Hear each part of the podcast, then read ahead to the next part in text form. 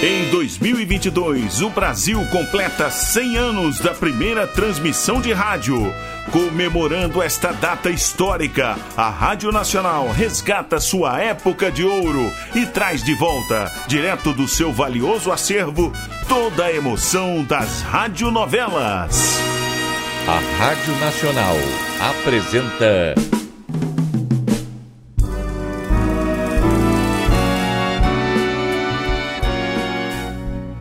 A Vidente e o Vigarista. Roteiro original de Amaral Gurgel.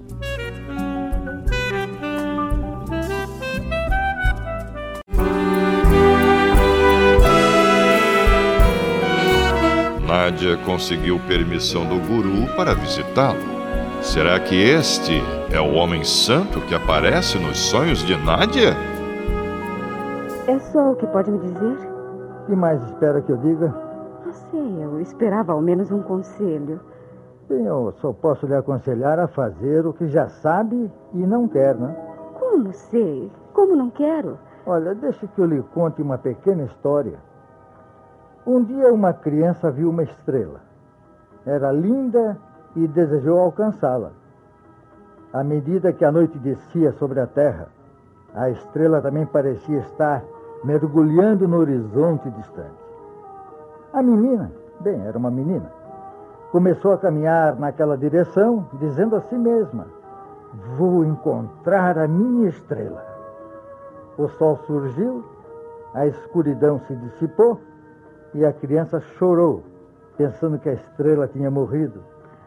Mas a noite voltou e novamente a estrela brilhou e logo começou a sua descida.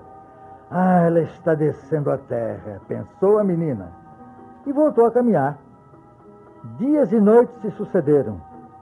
E sempre a menina não podia ver a estrela quando brilhava o sol. A noite sempre voltava, mas havia noites de chuva ou com o céu coberto de nuvens, e a moça esperava. A moça? Sim, porque essa peregrinação durou muito tempo. E a moça continuou sua caminhada buscando a estrela. Um dia, já começando a envelhecer, notou que estava no mesmo lugar de onde partira. E a estrela, imutável, continuava a brilhar no alto. Não poderei alcançá-la, pensou a mulher chorando.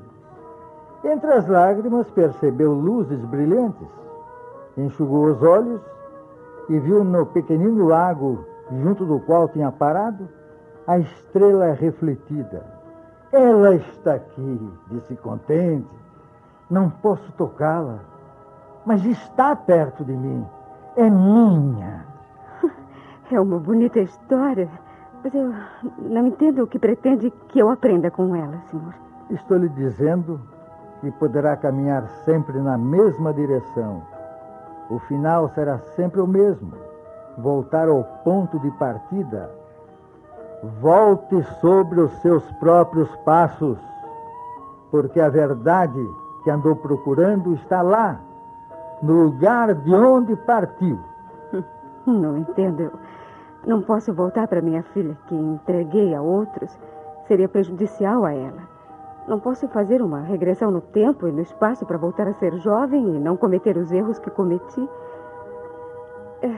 Se eu ficasse aqui, Esta não é a sua terra. sei disso, mas pergunto: quanto tempo levaria para que aprendesse os ensinamentos que o senhor me transmite? Uma vida inteira ou apenas um instante em que um relâmpago risca o céu? É difícil de entender.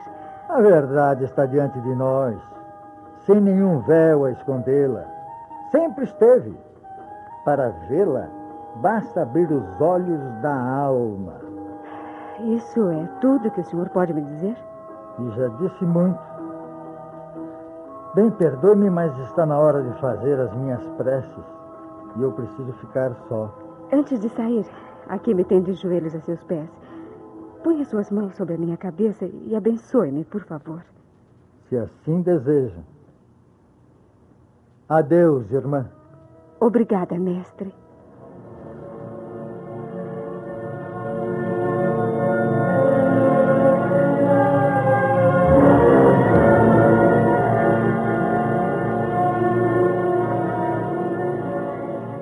Nádia está demorando muito, hein?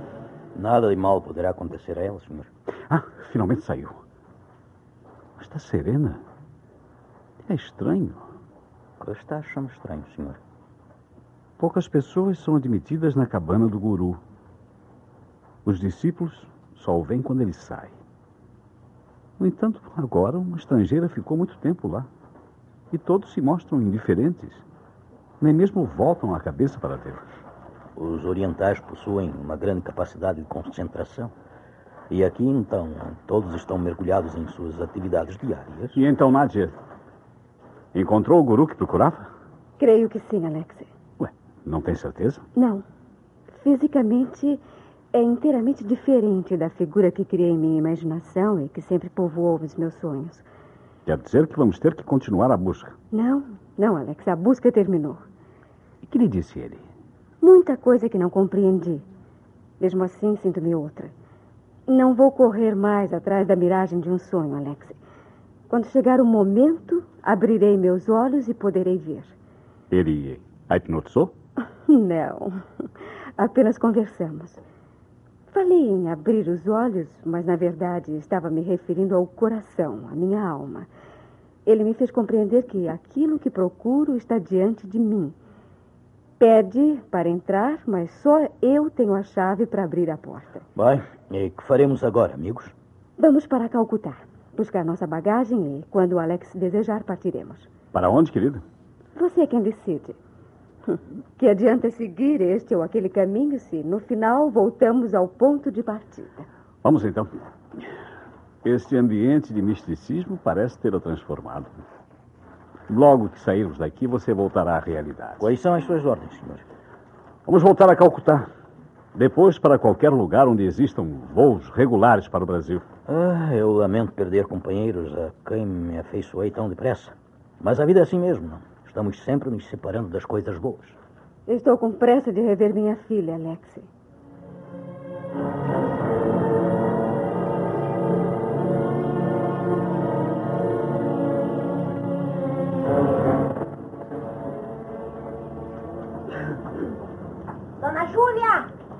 Dona Júlia! Oh, olá, Idaura!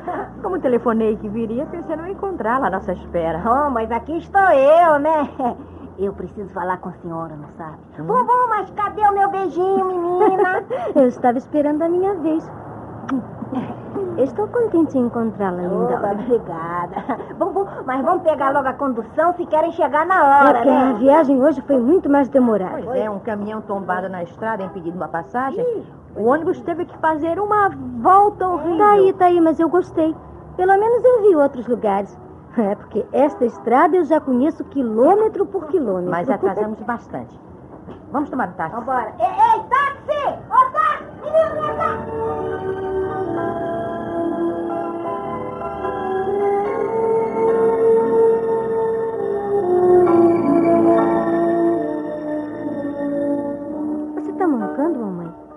dor na perna? Sim, mas isso passa. Foi a posição incômoda no táxi mirim. Mas vá, vá que o professor já deve estar à sua espera. Vá. Uhum. Estique a perna que a dor vai passar. Eu não demoro, hein? Lindaura, Hum. ao telefone você disse que tinha muitas novidades para me contar. Estou curiosa.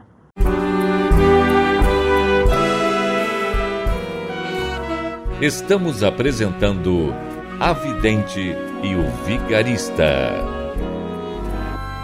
Em comemoração aos 100 anos da primeira transmissão de rádio no Brasil, a Rádio Nacional traz direto de seu acervo histórico a época de ouro das radionovelas.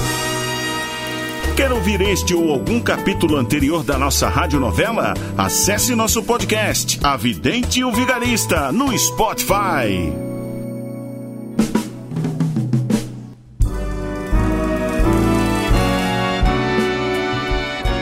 Voltamos a apresentar A Vidente e o Vigarista. Lindaura, Hum. ao telefone você disse que tinha muitas novidades para me contar. Estou curiosa. É, é sobre o tal doutor? É, é isso mesmo. Pra começo de conversa, ele não é doutor coisíssima nenhuma. E nem está trabalhando essa menina. E eu acho mesmo que ele nunca trabalhou na vida dele. E, e foi o garçom que lhe deu essas informações? Ele, o dono do boteco, não sabe? Pois, diga-me tudo o que soube, Lindaura.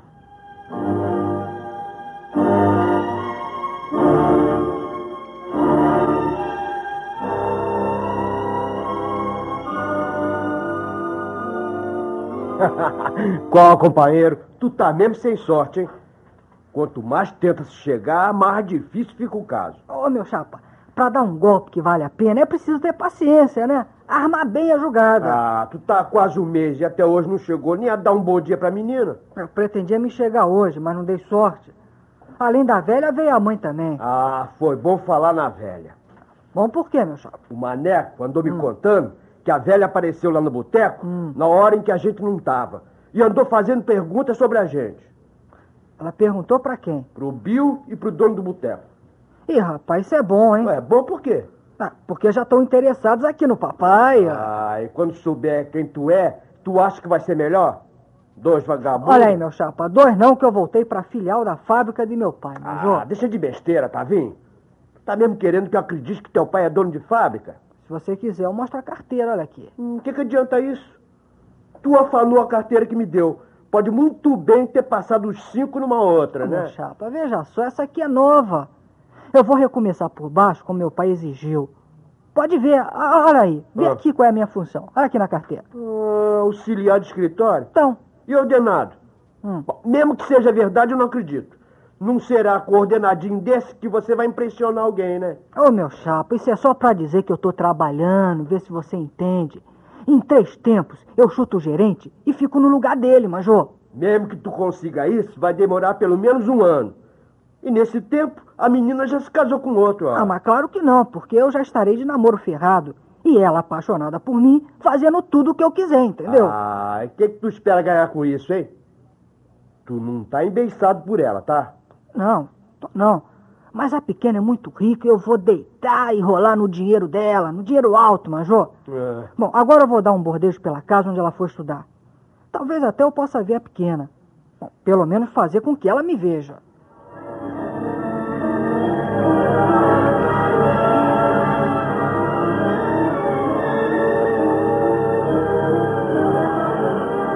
O seu conterrâneo disse que eles já tiveram encrenca com a polícia? O do boné, né?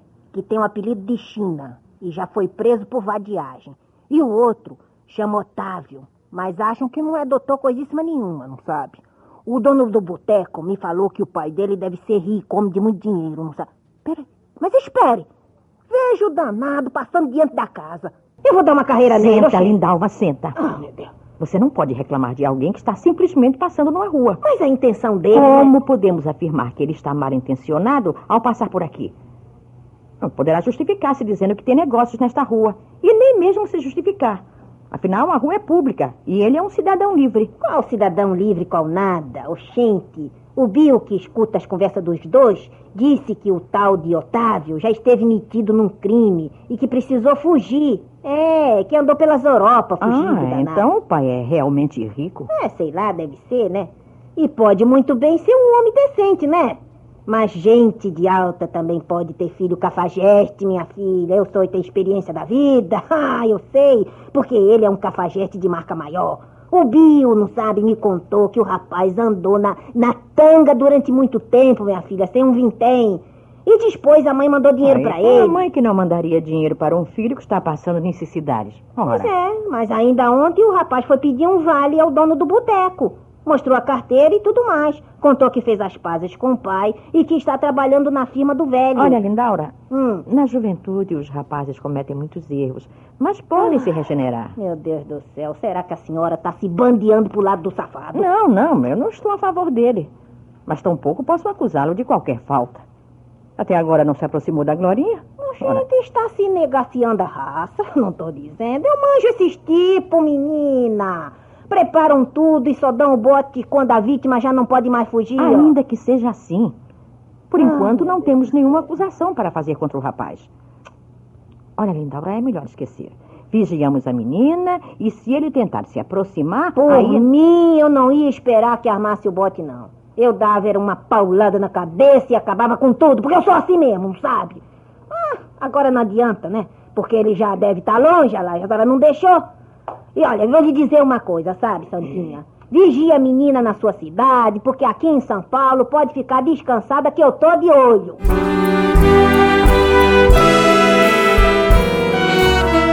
Lindaura já descobriu tudo sobre os golpistas que tentam conquistar Glorinha. Será que eles representam uma ameaça séria? E será que o coração de Glorinha já está batendo pelo trambiqueiro sedutor? Não perca o próximo capítulo desta novela eletrizante. A Rádio Nacional apresentou. A Vidente e o Vigarista. Roteiro original de Amaral Gurgel.